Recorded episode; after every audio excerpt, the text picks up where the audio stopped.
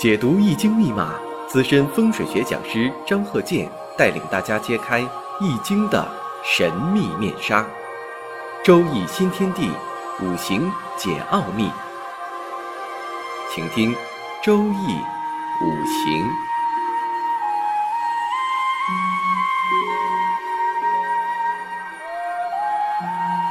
上山微电台荣誉出品。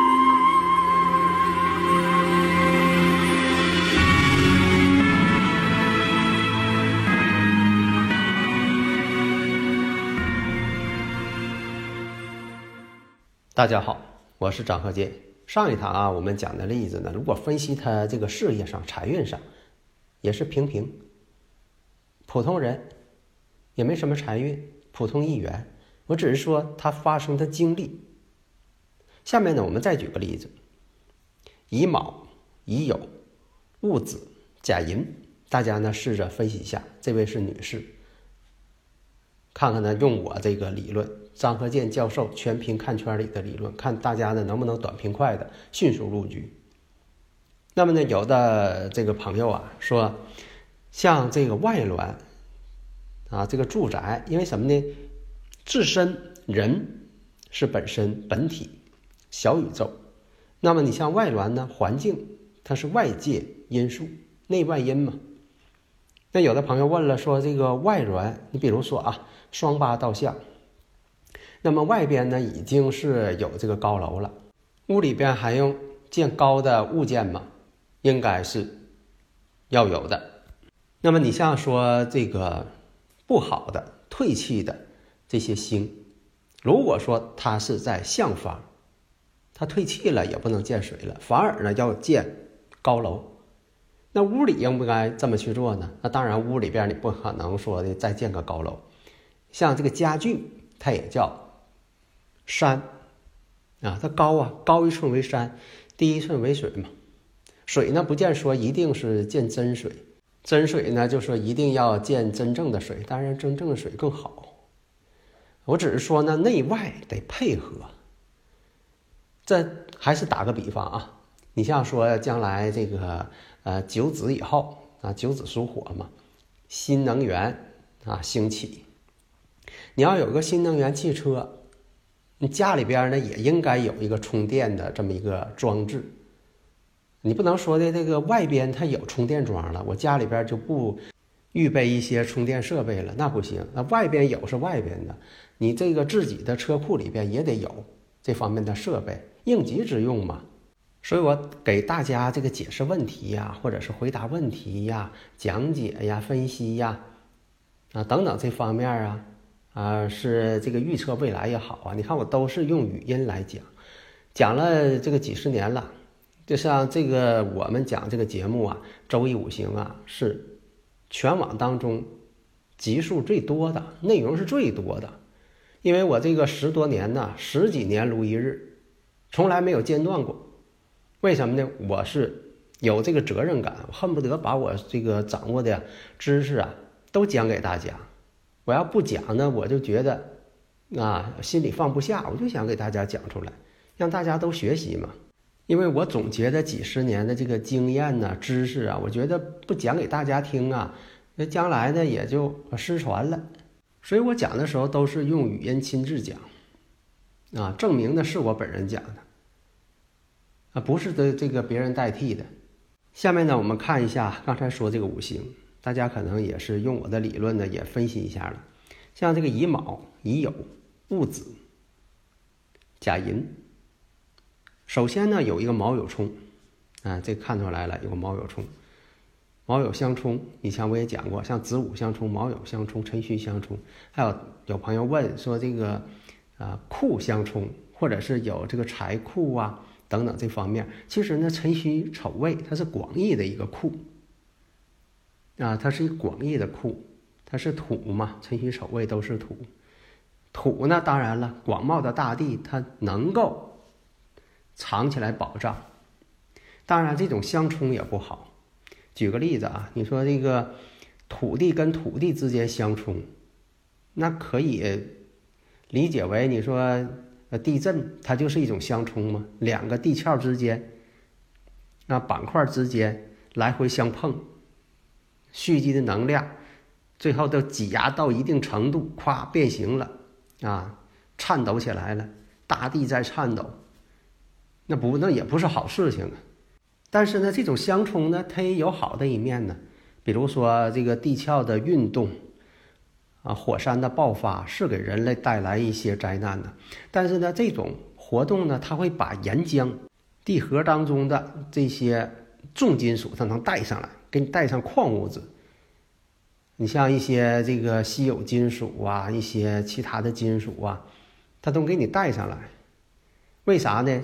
金属这个比重它越大，它越往地下去沉，它越往地核去啊集中去。所以你像一些贵重金属，为什么它贵重啊？它少啊，黄金。啊，本身比重大，所以说它在地层的深处，它必须靠着这个火山喷发、岩浆的运动才能带上来。那么讲这些为啥呀？讲这个卯酉相冲啊，有的时候这种卯酉相冲是好事情啊，有的时候是坏事情啊，多数是坏事情。相冲相刑嘛，多数是坏事情。所以你看这一相冲之后，那乙木呢是它的这个官星，有个特点，官煞星特别多。你像这个石柱呢，有甲木，甲木制作寅木而旺，这是偏官星，偏官星就旺。偏官星代表什么？男朋友，婚后呢代表异性的朋友。那异性朋友反而占了上风了。那再看呢，月上这个乙木，乙木制作结角，因为这个月上是乙酉嘛，制作结角。年上这个是乙卯，啊，当时呢，这个有强根，这个乙木，这个官星有强根，这官星代表丈夫啊，婚后代表丈夫，啊，那么呢，我们看一下啊，你像这个运势呢，走到了这个戊子运，戊子运呢，那就跟这个日主呢形成福银关系了，就两个婚姻宫了，两个婚姻宫了。当然，你看这个婚姻宫呢，戊子子水呢，是他财星，说明啥呢？他的财富啊。靠婚姻才能够稳定。你像这个自己的收入啊、财富啊，哎，都是老公那边给提供，那这不就看出来了？还用问对方怎么回事儿吗？这都看出来了啊！不用对方去解释或者给你来个自我介绍。